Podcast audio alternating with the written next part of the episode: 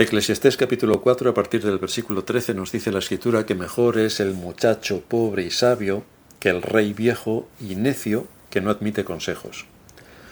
Porque de la cárcel salió para reinar, aunque en su reino nació pobre. Vi a todos los que viven debajo del sol caminando con el muchacho sucesor que estará en el lugar de aquel. No tenía fin la muchedumbre del pueblo que le seguía. Sin embargo, los que vengan después tampoco estarán contentos de él. Y esto es también vanidad y aflicción de espíritu. En toda esta sección que estamos estudiando del libro de Eclesiastés encontramos algunos aspectos que muestran la vanidad de la vida en varias áreas en las que se mueve el hombre en este mundo y que debe considerar. Algunos aspectos que muestran la vanidad. Pues que hay una universalidad de la muerte, es decir, todos morimos, con lo cual es algo que hay que tener en cuenta, la universalidad de la muerte. En segundo lugar, la opresión, sea donde sea que vivamos, en la época que vivamos, en la cultura en la que estemos, veremos oprimidos o nos oprimirán, que es peor. En tercer lugar, sea donde sea que vivamos, en la cultura que estemos en la época que nos haya tocado vivir, habrá rivalidad entre los hombres, indiscutiblemente. En cuarto lugar, también sea donde sea que vivamos, en cualquier cultura y en cualquier época, la codicia estará presente de forma permanente. En quinto lugar, tal y como veíamos en nuestra última exposición, también se da en todas las culturas y en todas las épocas la importancia de la amistad. Siempre habrá un amigo, siempre. Y en este pasaje que nos toca hoy, Salomón continúa con sus observaciones y ahora nos va a hablar sobre el tema de la popularidad. Esto es algo que se mantiene como un objetivo en la mente de muchos. El ser popular puede venir de forma natural, a lo que uno se puede adaptar sin más pretensiones, o bien puede ser buscado a propósito para destacar con el objetivo de ser el centro de atención. Lo primero es respetable, el que viene de forma natural, pero lo segundo es pecaminoso, porque demuestra un perfil vanidoso. Es el yo, en grado superlativo, el que quiere permanecer y estar en un lugar dominante. El asunto es que cuando se les pregunta a los jóvenes qué esperan del futuro, muchos de ellos dicen en nuestra época que quieren ser famosos. Efectivamente. Es ser un vago, un maleante, y entonces tienes bastantes posibilidades de ser famoso. Y es exactamente así lo que hacen la mayoría de los que son famosetes. Y en general creen que ahí está la felicidad. Esto supone que quieren ser idolatrados, quieren ser el centro de atención, que todo gire en torno a ellos y que tengan mucho dinero para despilfarrar en lo que a ellos se les ocurra. Que bien como sabéis, muchos acaban siendo esclavos de las drogas y muchos otros se suicidan, gracias a esta enorme popularidad a la que llegan. Pero tristemente, cuando la vanidad se ha apoderado del corazón y la ley del mínimo esfuerzo y del máximo capricho impera, cuando no se toman responsabilidades, pero sí se reclaman todos los derechos, la aspiración de un corazón así es recibir las alabanzas, o lo que es lo mismo, y es nuestro tema, ser popular. De manera que hoy vamos a estudiar algunas observaciones que Salomón percibió en cuanto a este asunto. Y es todo lo que respecta en cuanto a la vanidad observada en aquellos que persiguen la popularidad. Ya hemos estado viendo que todo lo que está considerando Salomón tiene que ver con la vanidad en sus distintos ámbitos y facetas. La vanidad, la vanidad de la vida, la vanidad de la muerte. Correr tras el viento, esto es lo que hacen muchos en la vida, correr tras el viento, con lo cual todo es vanidad. Pero antes de avanzar en nuestro tema debemos preguntarnos qué es la popularidad. El diccionario de la Real Academia Española lo define así. Aceptación y aplauso que alguien obtiene de entre el pueblo. Ahora bien, como decía antes, no toda la popularidad es mala. Hay una popularidad que aún sin buscarla, una persona puede lograrla, por ejemplo, siendo un buen profesional en el ámbito donde desarrolla su actividad laboral. Por ejemplo, tenemos a Yusnel, que es un buen, eh, tiene un buen perfil para el ajedrez. O tenemos otro tipo de hermanos que tienen habilidades en otras profesiones y que esto le puede hacer ganar popularidad.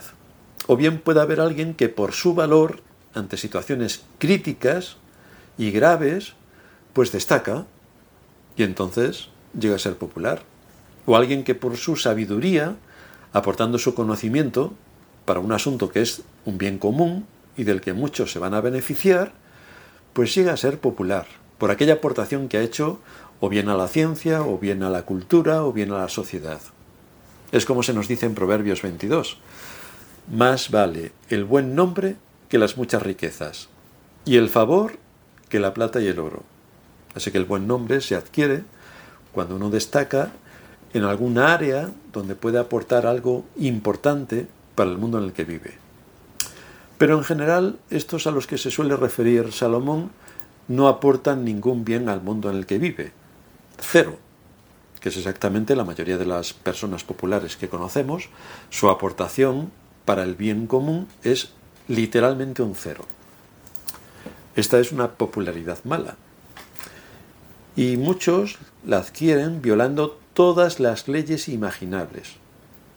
Y como a través de los medios de comunicación, que se decía antiguamente y hoy de manipulación, les dan fama pues entonces aparecen como modelos a los que imitar. En nuestra patética época, esto es lo habitual. Si analizamos a la gente que es popular, veremos que un alto porcentaje corresponde a aquellos que han sido parejas de alguien importante y luego venden sus intimidades, o bien aquellos que han delinquido y entonces venden sus grandes delitos, o aquellos otros que son moralmente reprochables y entonces nos cuentan cómo logran pervertir el sentido de las cosas, o bien aquellos que son de la otra acera, que estos son los más populares por el granito que han hecho, que lo que hacen es realmente a nadie se le hubiera ocurrido, salvo en Sodoma y Gomorra, que es lo más antiguo que existe, eh, ahí están, y nos lo venden como algo nuevo, es que hay que ser progresistas pero son progresistas a la altura de Sodoma y Gomorra, es decir, más cavernícola no se puede ser, pero nos lo venden como progresía. Y como todo esto lo emiten en televisiones en horas de máxima audiencia, el resultado es que muchos quieren imitar a este tipo de personas. Es decir, se quiere imitar al malo, al que retuerce las normas, al que asalta la ley moral, al transgresor. Eso es lo que está de moda. Eso. En la época del Señor también había un afán por la popularidad, pero a otro nivel completamente distinto. Tenía más que ver con el conocimiento y con la disciplina ejercida. Hoy es exactamente el punto opuesto. Más degeneración no puede haber, y más vagos y maleantes tampoco. Pero en el tiempo del Señor era otro aspecto que estaba en las antípodas. Tenía que ver con el conocimiento, repito, y con la disciplina. Y ejemplo de esto eran los fariseos. Los fariseos eran eruditos. De ellos el Señor dice que amaban el aplauso de los hombres. Esto es lo que buscaban con su erudición, con su conocimiento. El aplauso de los hombres. Tenemos otro tipo de ejemplos también, como el de Herodes, de quien se nos dice en Hechos capítulo 12, en el mismo tiempo, Herodes echó mano a algunos de la iglesia para maltratarles. Y mató a espada a Jacobo, hermano de Juan, y viendo que esto había agradado a los judíos, procedió a prender también a Pedro. Es decir, si mato a uno y esto eh, alegra a muchos, pues voy a matar a otro. Es un buen sistema para ganarse la popularidad. En todo caso, sea cual sea la manera en que se obtenga la popularidad, debemos siempre recordar que es algo efímero y temporal. Y en lo que nos corresponde a nosotros como cristianos, no debe ser jamás la motivación de nuestra vida. Nuestra motivación no es ser populares. Nuestra motivación es servir a Cristo. ¿Qué tenemos aquí en este pasaje que hemos leído?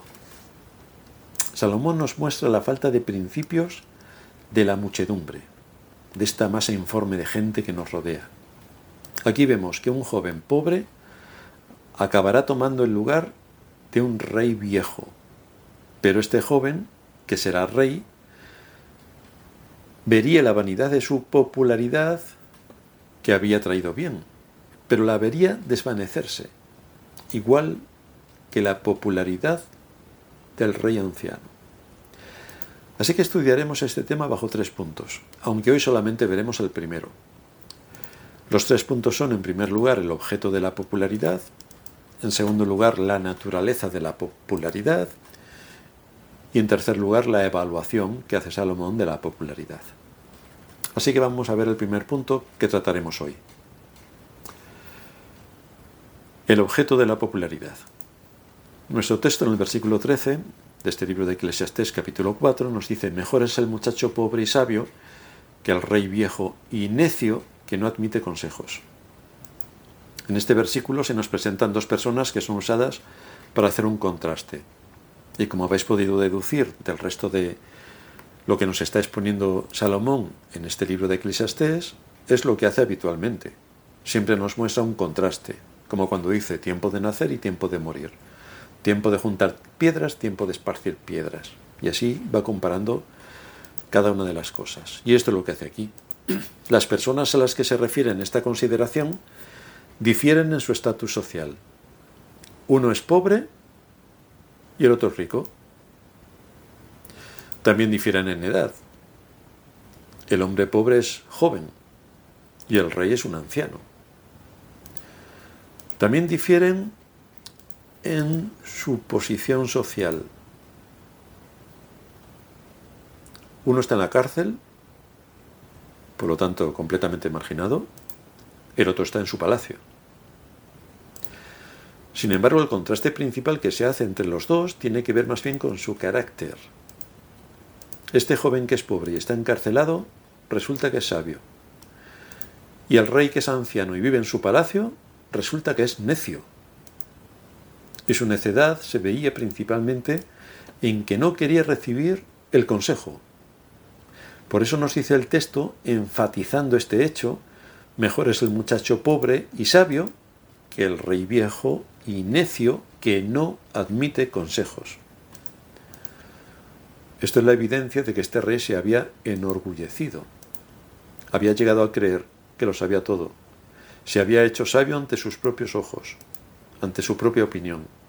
Su posición de rey le llevó a no querer escuchar el consejo a creerse que sólo por el hecho de que él era el rey, tenía la razón en todo cuanto apareciera ante sus ojos. Pero el libro de Proverbios nos enseña que esta es la marca distintiva de un necio. Cuando un hombre sabio ante su propia opinión no quiere escuchar a los demás, no quiere recibir el consejo, no admite la amonestación, no admite la reprensión, no admite nada. Por lo tanto, lo único que demuestra es que estamos ante un necio. Si le exhortamos a alguien, y esto ya hablando de forma genérica, da igual que sea joven o anciano, si le exhortamos sobre un hecho, si le argumentamos, si le exponemos y sigue de forma cabezona manteniéndose en su posición, no hace falta que sigamos hablándole más. Es que a un necio no le puedes convencer, así que hay que dejarlo. No le funciona el cerebro para procesar argumentos lógicos. Es lo que él cree lo que él cree y no hay nada más que lo que él cree. Pues si no podemos argumentar, pues poco podemos hacer. La palabra que en nuestro texto se traduce como consejo, que no admite el consejo, en muchos otros textos del Antiguo Testamento se traduce como advertencia. Y el sentido que se usa en nuestro texto da la idea de una amonestación, de una exhortación, de señalar a alguien sus faltas, de advertirle de su pecado y de las consecuencias. Esto es lo que ocurría con el rey necio, que no admite consejo, que no admite exhortación. Así que este rey, debido a su posición, había adquirido una conducta orgullosa y soberbia que le llevaba a rechazar todo tipo de advertencias, porque para eso él era el rey. Y cuando alguien tiene este nivel de soberbia, no hace falta que sea un rey, puede ser un mendigo, pero la soberbia, si le corona, no acepta la realidad se imagina y quiere imponer su propia realidad. lo cual es bastante absurdo, porque la realidad es muy tozuda. Pero este rey, en su posición altanera, no toleraba que nadie le señalase sus faltas, ni sus pecados, ni sus errores. Pero este es el fruto natural de alguien que está en una posición muy elevada y por tanto desprecia toda reprensión. En ese caso no hay ninguna duda de que se alimenta el orgullo. Y esto es letal para ejercer una posición de alto nivel, como la de este rey. El contraste, curiosamente, lo encontramos en otro rey. Es otra historia, la de David. Porque en el mismo momento que Natán le reprendió por su pecado, David se humilló. Ahí tenemos la diferencia entre un necio y un sabio. Los dos pueden cometer errores, los dos pueden cometer una caída terrible, los dos pueden caer en gravísimos pecados. Pero el asunto es si hay arrepentimiento, si se escucha la advertencia, si se presta atención a la amonestación y si se corrige el pecado. Y ahí vemos cómo David actuó, sabiamente y cómo este rey actuó neciamente. Después nos sigue diciendo el texto, en cuanto al joven, que de la carne salió, perdón, de la cárcel salió para reinar, aunque en su reino nació pobre. Entonces nos debemos preguntar, ¿por qué estaba preso este joven? El texto no nos da muchas explicaciones al respecto, por lo tanto solamente podemos suponer algunas cosas. Por una parte podríamos suponer que ha sido encarcelado por alguna gran deuda ya que esto era común en Israel, cuando alguien no podía pagar sus deudas, lo encarcelaban. Fijaos, si esto ocurriera en España, estarían todos los políticos encarcelados. Qué alegría, pero no. Pero en Israel sí. Si no podías pagar tus deudas, te encarcelaban. Y este pudo haber sido el caso de este joven. Pero podría ser también que pertenecía a la casa real que optaba precisamente al trono y que el rey actual el rey actual lo tenía encarcelado para evitar que tomara el poder estando él aún con vida. Pero en realidad no sabemos a qué se refiere Salomón. Lo que sí sabemos es que estaba en la cárcel. Estaba en la cárcel y se enfatiza la humilde condición de este joven. Y es que su posición es la de pobre. Pobre encarcelado. Estos son los dos matices importantes. Pobre encarcelado. Sin embargo, a pesar de esta situación en la que estaba, este joven llegó a ser rey a tenor de lo que se nos dice en el versículo 14, porque de la cárcel salió para reinar. Y después se nos presenta aquello que este joven pobre adquirió, popularidad. A pesar de sus dificultades, de sus muchas desventajas, de su pobreza, de estar en una situación de encarcelamiento, posiblemente por causa de que tenía aspiraciones al trono, el otro rey no le dejó reinar hasta que murió de viejo. Y fue entonces cuando este joven adquirió no solamente la corona, sino también popularidad. Por eso el texto nos menciona esta situación a partir del versículo 15. Vi a todos los que viven debajo del sol caminando con el muchacho sucesor, que estaría en el lugar de aquel. No tenía fin la muchedumbre del pueblo que le seguía. Increíble. ¿Quién fue el objeto de esta popularidad? Pues este joven, que era pobre y que estuvo en la cárcel. Él ganó el favor y la aprobación del pueblo. Así que todo esto nos lleva a una observación práctica. Los versículos 13 y 14 nos enseñan, y esto lo confirma el resto de la escritura, que generalmente la sabiduría se obtiene por haber dedicado tiempo a adquirir conocimiento, a lo que se le suma la edad y la experiencia. Si algo está claro, es que la necedad está ligada al corazón del muchacho, dice la escritura. Es decir, como los jóvenes, por falta de experiencia, no piensan en las consecuencias, es evidente que no pueden ver el alcance de sus acciones y lo que ello supone de daño para aquellos que les rodean. Pero en general, en general, la carga que supone un necio corresponde a la enorme cantidad de problemas que hace recaer sobre quienes le rodean. Esto es literalmente así. Es cuando alguien, por ejemplo, esto ocurre también en la iglesia, asume unas responsabilidades y luego no las cumple.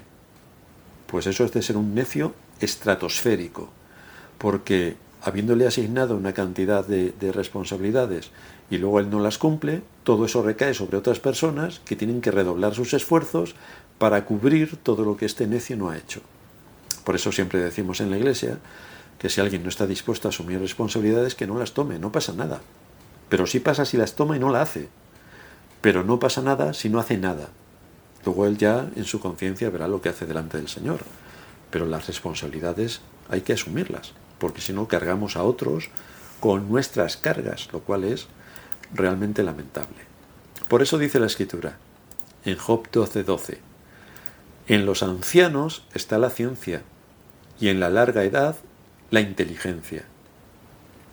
O en Proverbios 16:31, corona de honra es la vejez, que se halla en el camino de justicia. O en Proverbios 20:29, la gloria de los jóvenes es su fuerza y la hermosura de los ancianos su vejez. O Levítico 19:32. Delante de las canas te levantarás y honrarás el rostro del anciano y de tu Dios tendrás temor. En las escrituras las canas no se refieren principalmente a que tengas el pelo blanco, sino más bien a las personas de cierta edad que han llegado a adquirir sabiduría y entendimiento y que por esa razón deben ser honrados y respetados, aparte de su, eh, de su edad, aparte de su edad. No entendemos que un joven cristiano sea insolente con sus mayores, no lo entendemos. El problema es que esto se da. Esto es algo que la sociedad en la que vivimos demuestra una y otra vez, como si todos fuéramos iguales, pero no es así. Cada uno tiene su rango, cada uno tiene su edad y esto hay que respetarlo, tanto el rango como la edad. Por eso aquí en España a las personas mayores les llamamos de, usted, como deferencia, mostrando respeto. Por eso no le llamamos usted a un niño, porque no tiene ninguna deferencia ni ningún respeto, puesto que es un niño, pero a los mayores sí. Ahora bien, no todos los ancianos son sabios. La sabiduría se sustenta en el temor de Dios. Por esta razón, cuando el temor de Dios desaparece, la escritura también nos enseña que los ancianos pueden caer en la necedad, que es la situación en la que se encontraba el rey anciano. Era un necio, por la soberbia que le había dominado, y no la sabiduría la que le había guiado. Pero cuando esto ocurre, cuando se dan este tipo de circunstancias, entonces hay algo que no debemos pasar por alto. No debemos pasar por alto y es que ha sido Dios mismo quien por alguna razón contundente envía sus juicios sobre las personas y las naciones. No podemos pasar por alto esto. Dios mismo es quien por alguna razón envía sus juicios sobre las personas y las naciones, quitando la sabiduría de aquellos que deberían dirigir. Así que en Job, por ejemplo, en Job 12:20 se nos dice que Él priva del habla a los que dicen verdad y quita a los ancianos el consejo. Estos son dos tipos de juicio que Dios puede enviar. O bien nos quita a los que nos exhortan con sabiduría e inteligencia, y por tanto nos quedamos sumidos en la necedad porque nos falta el conocimiento y la sabiduría de aquellos que nos enseñaban, lo cual conlleva trágicos resultados, por ejemplo el desorden y el caos. O bien el segundo juicio es que el Señor le quita a los ancianos la sabiduría y por lo tanto los que le rodean se quedan sin consejo. Y esto traerá muchas dificultades para la vida, muchas dificultades. Porque todos necesitamos una guía. Y cuando esa guía desaparece, cuando el consejo desaparece, cuando la advertencia y la reprensión desaparece, entonces estamos muertos. Repito, estos son juicios que Dios ha enviado en el pasado, envía en el presente y seguirá enviando en el futuro, cuando su pueblo no quiere escuchar y rechaza la enseñanza. Cuando esto ocurre, hay una carencia total de conocimiento. Y sin conocimiento no se puede actuar con sabiduría, es imposible porque la sabiduría se basa en el conocimiento. ¿Cuál es el sentido entonces de la vida de alguien sin conocimiento? Y por lo tanto sin sabiduría. ¿Cuál es el sentido de la vida? ¿Cómo va a afrontar sus errores? ¿Cómo va a afrontar sus debilidades en su conducta, en su actitud, en sus deberes, si carece de conocimiento y de sabiduría para enfocar correctamente el camino de su vida? ¿Cómo podrá andar ordenadamente? Dios actuó en el pasado a causa de la desobediencia, enviando un juicio tras otro por causa de que no había temor de Dios. Por esto, cuando desde que uno es joven se asume que el principio de la sabiduría es el temor del Señor, la escritura, la escritura confirma que un joven, ese joven, puede llegar a ser más sabio que los ancianos, por una sola razón, porque el temor de Dios está en su corazón.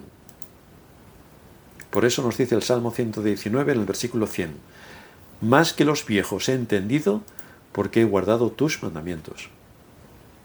El temor de Dios es lo que nos hace sabios. Un temor entendido de acuerdo a la enseñanza de la escritura con el rigor que ella requiere para ser estudiada. Eliú, en tiempos de Job, es un ejemplo de lo que es un hombre joven, que reconoce que en la edad y en la experiencia hay sabiduría. Eliú debe ser para los jóvenes un modelo a imitar. Él fue un joven que aplicó la sabiduría dándole a los mayores y a los demás experiencia su lugar, y solo habló después de que ellos hubieron terminado de hablar. Habló en su momento, cuando le tocaba. Nos dice Job 32.4, y Eliú había esperado a Job en la disputa, porque los otros eran más viejos que él. Esperó a que todos hablaran y como él era el más joven, habló el último, porque es el lugar que le correspondía. Sabía cuál era su posición, la sabía. Esto muestra que actuó con sabiduría y esperó pacientemente su turno, dando espacio a los de más edad. Es bastante penoso ver a los jovencitos que cuando hay una conversación profunda de los mayores, se introducen para romper lo que se está analizando y exponer sus experiencias frívolas e infantiles. Y es más que penoso ver que cuando esto ocurre hay padres que les sonríen a sus hijitos por la aportación patética que han hecho, aportación que no puede ser más lamentable. Lo único que han aportado es interrumpir la conversación, y ya para coger el hilo es imposible. Si la necedad está ligada al corazón del muchacho, más bien los padres tienen que enseñarle en su casa para que cuando esté en otros ámbitos actúe con sabiduría, como Eliú, y no hagan ver lo que realmente son por la falta de corrección de sus padres, porque quien queda mal no es el niño, son los padres. Por esto tenemos un firme mandato en la escritura, Proverbios 4.7, sabiduría ante todo. Adquiere sabiduría, y sobre todas tus posesiones adquiere inteligencia. Esto está en contra de todo lo que hoy se está dando. Porque ya hemos dicho muchas veces que hoy lo que se intenta imponer es un pensamiento infantil. O más bien que ni siquiera se piense. Pero todo enfocado al infantilismo supremo. Que no haya un proceso lógico de pensamiento. Que todo esto se elimine. Que no se pueda discurrir, ni discutir, ni eh, argumentar con un pensamiento crítico todo lo que nos está ocurriendo. ¿No? Pero si hacemos caso de la escritura, cuando nos dice sabiduría ante todo, adquiere sabiduría, esto tiene que ver con el hecho de que tenemos que tener una buenísima base cultural, una buena base cultural. Y esto nos llevará a procesos de pensamiento lógicos y bíblicos para poder pensar racionalmente en el mundo espiritual y sacar allí las aplicaciones prácticas para la vida en la que nos ha tocado estar. Si no tenemos esto, seguiremos siendo zombies en el mundo de los muertos, que es en el que vivimos. Es así como está la sociedad que nos ha tocado vivir. Andaremos por el camino ancho creyendo que todos están vivos cuando en realidad están más que muertos. Son zombies. Zombies. Estamos rodeados de zombies. Cristo dijo, el que cree en mí, aunque esté muerto, vivirá. Pero para vivir en Cristo tenemos que escuchar a Cristo. Tenemos que amar a Cristo. Tenemos que obedecer a Cristo. Y tenemos que ser instruidos por Cristo, a través de los medios que Él ha dispuesto, la Iglesia. Si la Iglesia no cumple su papel de ser columna y baluarte de la verdad, entonces no impartirá doctrina, no habrá conocimiento, no tendremos la aplicación de la sabiduría. Y entonces, queridos hermanos, el juicio acecha. Esta es la secuencia. Por lo tanto, tenemos que cumplir con nuestro papel, como iglesia y desde la iglesia, de ser rigurosos con todo lo que Dios a través de las escrituras nos enseña, estudiar y tomarlo para nosotros y ver cómo todo esto que estamos aprendiendo en las escrituras se aplica a nuestra conducta diaria. Vamos a terminar en oración. Padre nuestro que estás en los cielos, te damos gracias por habernos dado en tu palabra estos consejos y sugerencias que tienen que ver con nuestra vida en este mundo, con el afán que tienen muchos sobre la popularidad, con ser inconsecuentes, con, con la verdad, con poner las emociones o los intereses de este mundo o la corriente de este mundo por encima de la enseñanza de tu palabra o cómo pervertir tu palabra para que leyéndola no entendamos lo que está diciendo y hagamos exactamente lo contrario a lo que, nos, a lo que se nos indica. Por eso suplicamos tu ayuda y tu dirección, que nos sigas impartiendo conocimiento, que este conocimiento nos lleve a tener sabiduría y que podamos aplicar en las actividades y situaciones prácticas de la vida todo esto que tú nos enseñas. Así que suplicamos tu ayuda y tu dirección y te lo suplicamos en el nombre de Cristo, nuestro Señor. Amén.